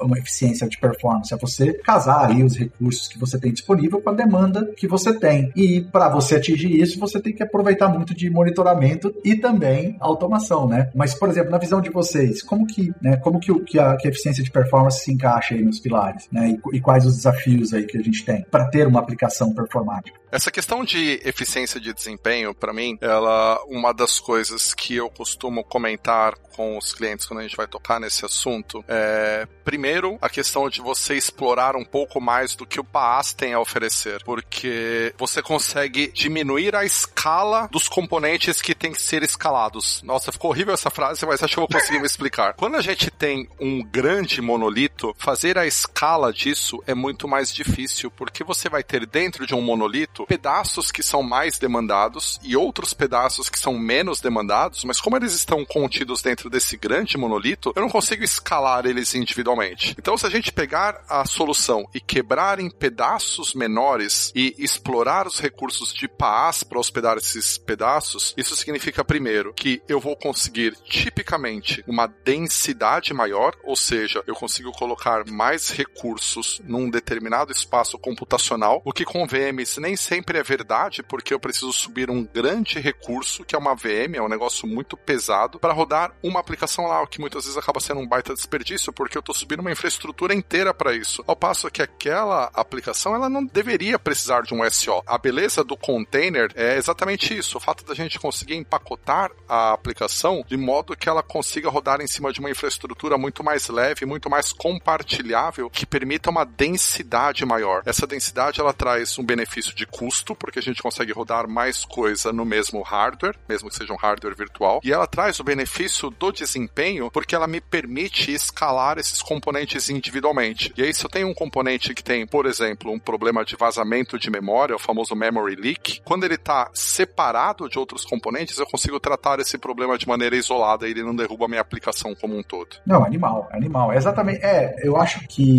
do ponto de vista de performance, né? E aí você citou o exemplo da questão do monolito, né? Se você não escala isso corretamente, que tem um erro também que as pessoas uh, geralmente cometem quando elas estão migrando a aplicação para nuvem, que é tentar escalar a aplicação na força bruta, né? Ah, agora eu tenho capacidade de, de hardware suficiente, né? Então, se eu precisar de mais processamento, eu boto mais servidores, eu boto mais containers, eu coloco mais, mais nós ali no, no cluster do Kubernetes e tá tudo certo. Só que a arquitetura da aplicação também tem que ser escalável, né? Não é somente eu querer fazer na força bruta, tem muita solução que muitas vezes você faz um teste de carga na solução, né? E você percebe que a, as máquinas estão com processamento baixo, né? Uhum. E você vai colocando, vai colocando mais gente e a, a aplicação não corresponde. Então, isso daí também é uma, é uma preocupação que ela vai da camada de aplicação, né? E aí entra o estilo arquitetural da aplicação e também como que você está distribuindo não só a aplicação, mas automaticamente se você está se, se, beneficiando de recursos como cache, mensageria, né, tudo aquilo que você pode para poder escalar. Mas o, o, o, eu vejo a eficiência de performance muito colada com a excelência operacional. É, um ponto que eu queria destacar aqui também, Vilázaro, é que quando a gente fala de desempenho, a gente fala de escalabilidade, mas eu acho que uma palavra tão importante quanto da gente destacar aqui é a elasticidade, ou seja, não é apenas a capacidade de você crescer a infraestrutura, mas acima disso é a capacidade de você ajustar a sua infraestrutura à demanda real. Ou seja, se você num determinado momento precisa de mais capacidade, você escala essa infraestrutura de maneira elástica, dinâmica, idealmente de maneira automatizada, e uma vez que essa demanda diminui, você encolhe a infraestrutura, idealmente também de maneira automatizada, porque aí sim, com a elasticidade, você está tirando proveito daquilo que para mim é um dos recursos mais bonitos da nuvem, que é a capacidade de a sua infraestrutura se adaptar aos requisitos da sua aplicação e responder às necessidades da sua aplicação de maneira automática, de maneira transparente. Não, perfeito. É, eu acho que essa definição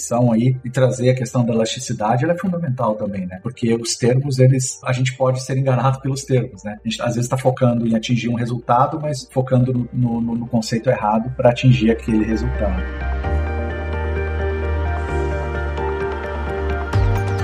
E aí, o último, né, pilar que falta para a gente falar com mais detalhes aqui seria o de segurança, né? Que, assim, eu acho que dispensa muito comentário, né? Que, mas uma coisa que eu acho que é interessante também falar com relação à segurança, né? Que ela, assim como, para mim, monitoramento e segurança é, é cross-cutting concern, né? Você tem que, cada uma das camadas, você tem que estar tá focando ali na questão da segurança. Quando você está com seu ambiente em nuvem, principalmente, né, uma aplicação pública, né? A sua preocupação, ela é ainda maior. E aí eu queria, como isso aqui é muito, muito óbvio, né, a questão da segurança, eu queria trazer pra, uma pergunta para vocês o seguinte: o que vocês têm visto assim, de mais bizarro nas soluções que vocês pegam em clientes, que você olha e fala assim, meu Deus, caramba, né? Quando o assunto é segurança. Tem algum cenário, assim, alguma coisa que vocês olharam e falaram, meu, a gente precisa conversar sobre isso aqui que tá meio, tá meio complicado. É, eu vou te falar que aquilo que me dá dor de barriga sempre que eu vejo é deve tentando inventar seu próprio algoritmo de criptografia. Ah, isso é clássica. Essa é clássica. Clássico. E a gente continua vendo isso na nuvem. E aí é basicamente pintar um alvo enorme na, na testa da aplicação, pedindo para que ela seja atacada. Então, eu acho que um dos maiores erros que a gente pode cometer em termos de segurança é deixar de aproveitar o conhecimento que já foi produzido pelos especialistas, pelos cientistas que estudam isso e que passam anos desenvolvendo técnicas de criptografia, de segurança de dados e tudo mais, e ser prepotentes e achar que a gente tem as respostas. No que tange a segurança, a gente não tem as respostas. A gente tem que sim se apoiar no ombro dos gigantes aqui, porque para mim esse é um dos piores erros que a gente pode cometer em termos de segurança. Achar que a gente tem as respostas e não buscar a sabedoria dos outros que já estão há tanto tempo na área. É, isso é fundamental. Falando assim do lado aqui de, de infra, que eu vejo bastante coisa ainda, é cliente expondo IPs públicos ou, ou serviços pagos, mesmo mais mas deixando publicamente acessível, por exemplo, um banco de dados, ele não, às vezes nem sempre se preocupa em restringir o acesso para a VNet dele, com a VPN que ele já tem. Às vezes ele já tem até uma VPN, já teria até mecanismos de, de colocar ali um private endpoint e, e fechar as coisas, mas as pessoas acho que ainda máquina com as máquinas que tem um IP privado e também um IP público, sendo que a máquina nem é um web server nem nada, mas quando criou acabou deixou passar e, e aí a máquina tá lá exposta publicamente sem, sem necessidade. Eu falo um, um pouco mais do, desse meu dia a dia aqui, coisa que eu vejo muito. Eu passo por situações bem parecidas, viu, Ricardo? Bem é. parecidas mesmo. Acho que a questão do algoritmo de criptografia, embora eu considero que é uma clássica também, eu não tenho pego, mas o que eu mais pego geralmente é portas que não que não estão sendo utilizadas, que deixam abertas, é não se utilizar de criptografia no transporte, né, do dado, é você, como você falou, né, não isolar nas VNets e fazer uma comunicação segura com elas, que são aí onde eu volto no assunto de que cai naqueles times que muitas vezes têm um conhecimento pequeno de nuvem, né, e estão tentando aplicar conceitos que eles já tinham on-prem ali na nuvem e eles não sabem ali como se aproveitar, mas é, geralmente são esses. E aí, é claro, né, tem, tem outros clássicos que é salvar chaves de criptografia no, no, no arquivo de configuração, né, e colocar isso lá no, no, no GitHub ou no Azure DevOps. Se bem que o GitHub hoje protege, né, ele, ele já identifica esse tipo de coisa e fala, ó, oh, cara, isso aqui não rola. Mas ainda é comum você ver arquivos assim com, com dados sensíveis, né? Que não estão num key vault, por exemplo. Né? Então você, é, é, interessante você ver que tem, tem, pequenas coisas, né? E são tão simples de você habilitar e que já vai trazer uma melhora absurda né, na sua aplicação em termos de segurança. O que eu ia comentar, Evi Lázaro, até porque é fácil chegar aqui e falar, olha, é, não reinvente a roda, se apoie no que os outros já desenvolveram e não dar nenhum caminho das pedras, não dar nenhuma sugestão. Né? Então, com relação à segurança, dado que a gente tem um leque gigantesco de coisas para estudar, eu diria que no que diz respeito à arquitetura de nuvem, é, se você que está nos ouvindo agora tiver que escolher uma coisa para estudar, vai estudar os princípios de confiança zero ou Zero Trust Principles. Isso é, é o fundamental. Então você tem que partir da premissa que a gente não pode confiar em nada e em ninguém. Nada é confiável. Sua infraestrutura, sua aplicação, seus usuários, seu ambiente, você precisa desconfiar disso o tempo todo. E aí, para entender o que significa desconfiar disso, é que se criou o modelo de Zero Trust. Se você não estudou, se você não conhece, vai procurar informação a respeito. Essa é a uma coisa que você precisa estudar e entender como arquiteto de nuvem para aplicar nas suas aplicações no que diz respeito à segurança. Não, é, é, eu acho que, que isso, que isso é, é,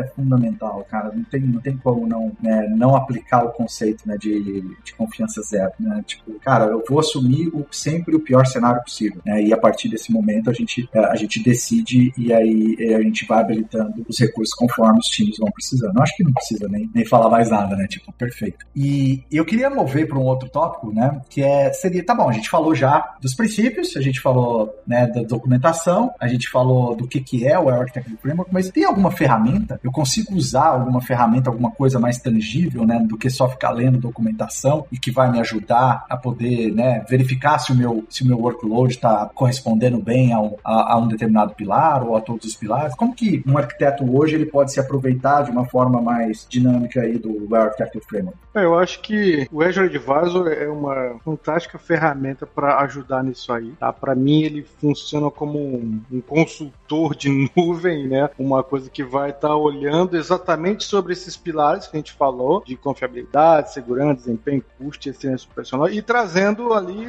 os insights para você sobre aonde que você tem que dar uma atenção melhor. Melhor. E uma coisa bacana é que, assim, não é um lugar que você precisa ficar entrando, porque, assim, eu sei que no final do dia a gente falar aqui é fácil, mas o administrador ali, a pessoa que está cuidando da nuvem, ela, poxa, vou ter que entrar lá toda vez por semana e ficar olhando, e, e nem precisa, porque ele te dá alerta, você pode receber por e-mail, ele pode mandar um, um digit, né, um sumário do, do, que você tem de recomendações, você consegue personalizar, você quer receber semanalmente, você quer receber uma vez por mês. Então, assim, é, é uma ferramenta que ela é baseada na, em, em, políticas do Azure, né? Toda ela ali, quando você começa a usar, são, são policies do Azure que ele, ele, ele começa a comparar com o seu ambiente e trazer já prontinho para você. Eu acho que é uma ferramenta que, para falando do, do AF, ela endereça muito bem assim, os principais pontos né, desses pilares que a gente tem e te trazendo ali aonde olhar com mais atenção. Então, para mim, é uma ferramenta que todo o engajamento que eu tenho, seja ele qual for com o cliente, eu faço questão de percorrer ali e mostrar como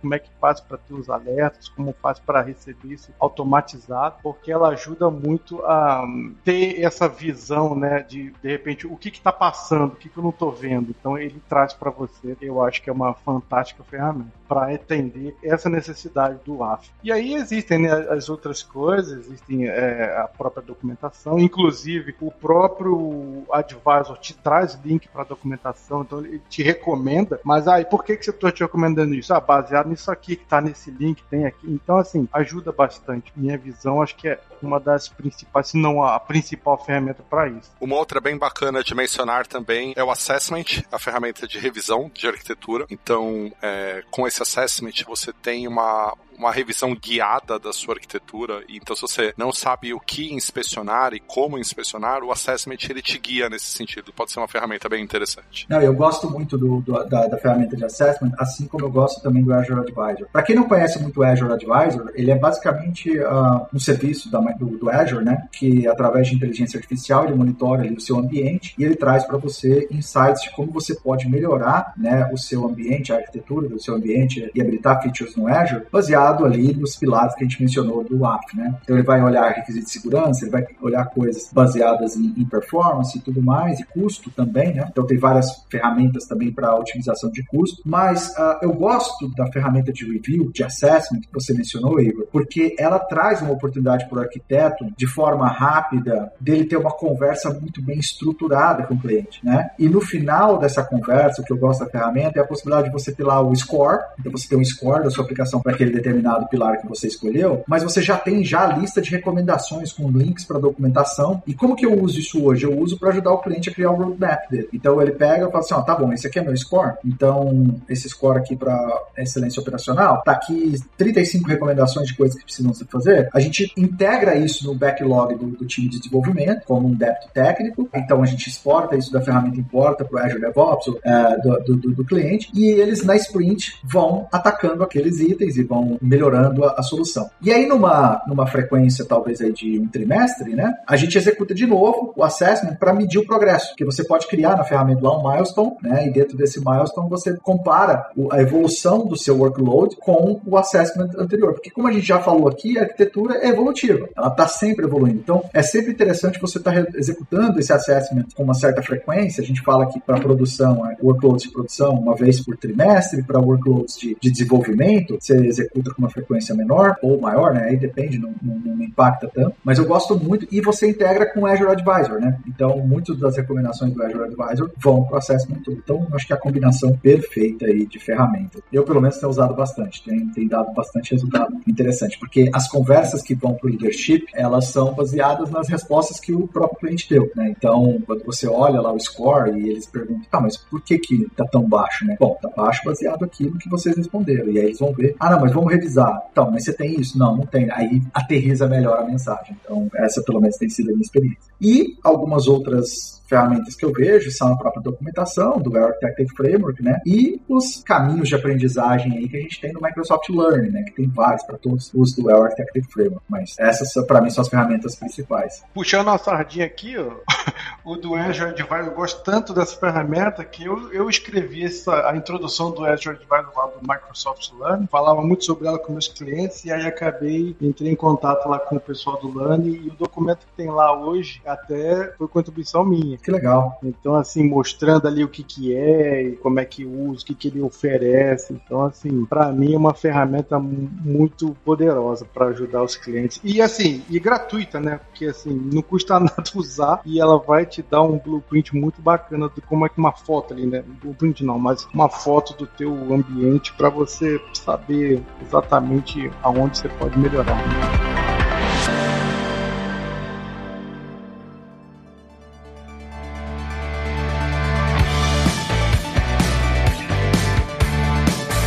Acho que a gente já cobriu basicamente aí todos os principais pontos aí do, do Well Architected Framework. A gente está planejando, obviamente, ter mais episódios que vão focar em cada um dos pilares, né? Aí um pouquinho mais profundamente no, no, no escopo de cada um dos pilares, os princípios de design e tudo mais. Mas uh, vamos para as considerações finais, né? Para a gente já encerrar esse episódio. Já estamos aí com bastante tempo de gravação e vamos lá. Uh, quer começar, Ricardo? Eu queria só agradecer aí. O papo foi muito bom. Eu aprendi um quilo aqui, alguns quilos, né, com vocês. Sempre bom estar em contato aí com a turma e, assim, é um tópico bem interessante e espero que consiga ter contribuído de alguma forma aí o pessoal que vai escutar isso aí depois entender e estamos aí. Conte comigo se precisarem de alguma coisa, se puder ajudar. Vai ser um prazer. Foi muito bom falar com vocês, turma. A gente que agradece, cara. Igor? Faço minhas as palavras do Ricardo também. É sempre um prazer estar aqui no Cloudcasters e participar e compartilhar um pouquinho do que a gente aprende no dia a dia, né? A gente está lá envolvido com clientes e com situações ali reais reais, de desafios reais de quem está fazendo essa sua jornada para a nuvem. É, é, o que a gente faz no CloudMotion, ajudar os clientes que estão nesse processo de adoção de nuvem ou de melhoria de uso da nuvem. E eu entendo que o WAF é uma ferramenta que pode fazer a diferença entre você ter um projeto de sucesso na nuvem e um projeto de dor de cabeça na nuvem, porque ele evita que a gente fique reinventando a roda, ele tira um pouco do guesswork, da gente ficar tentando adivinhar por que, que as coisas estão ou não estão funcionando. Então ele pode ser um norte bastante interessante para você, arquiteto de software, para você, desenvolvedor, para você, arquiteto de nuvem, que está olhando para um workload de nuvem e está recebendo reclamações dos seus stakeholders, recebendo reclamações dos seus usuários de que ou está muito caro, ou está muito lento, ou está inseguro, ou cai o tempo todo e não sabe por onde começar. Aplicar o AF pode ser um bom ponto de partida para isso, para trazer um pouco mais de confiabilidade, um pouco mais de segurança e um pouco mais de desempenho para sua solução. Aproveita que tem bastante conteúdo em cima cima disso. Não, legal, legal. E assim, cara, eu não poderia agradecer mais a participação de vocês. Mesma coisa também. Eu sempre aprendo muito, cara. Sempre que tem episódio, eu sempre aprendo muito. Uh, é um assunto que, como vocês devem ter percebido, eu fico muito empolgado, muito animado, porque é até uma frase que está na minha bio, né? Que é mais do que trabalhar com tecnologia, com arquitetura, eu gosto de falar sobre. Então, eu fico, eu fico muito empolgado. É um assunto que eu gosto muito, tenho feito muito engajamento utilizando o AF e cada vez mais eu fico feliz e também também me dá uma certeza, é, na verdade, de que esse framework ele pode ajudar muito tanto aquele arquiteto que ele está começando agora e ele precisa de exercitar essa musculatura, né, de entender melhor os requisitos não funcionais e funcionais, como um arquiteto experiente, mas que também, né, como a nuvem muda rapidamente, ele pode se beneficiar de um framework de mercado, né, que já traz aí boas práticas, que talvez, devido à experiência dele, tem alguns pontos que ele não, não nunca passou, nunca vivenciou e nunca pensou sobre. Eu acho que é isso mesmo que você falou, porque que acontece? De repente o, ele é um arquiteto com foco mais de apps, e aí, de repente, vê ali, ali é um, um negócio que tá, é bem amplo, né? Então cobre diversas áreas. Então é aquilo, ó, eu, por exemplo, eu, eu sou mais de eu sou infra, mas, por exemplo, eventualmente você vai ter que ter uma conversa que vai falar uma coisa de, de cloud native, ou vai ter que falar alguma coisa sobre deployment de aplicações, e eu acho que, é, como você falou, ali no, no, no AV é um guia de referência, né? Eu acho que é um lugar que, independente ou da expertise ou da área, é um lugar que você pode encontrar ali boas referências sobre os assuntos. Então eu acho que é, não sei, a Bíblia do arquiteto aí, talvez. Não, eu concordo plenamente. É exatamente isso, né? Trazer essa estrutura para o dia a dia dos times, né? Então, pessoal, para você que ouviu até agora, obrigado pela paciência e até a próxima.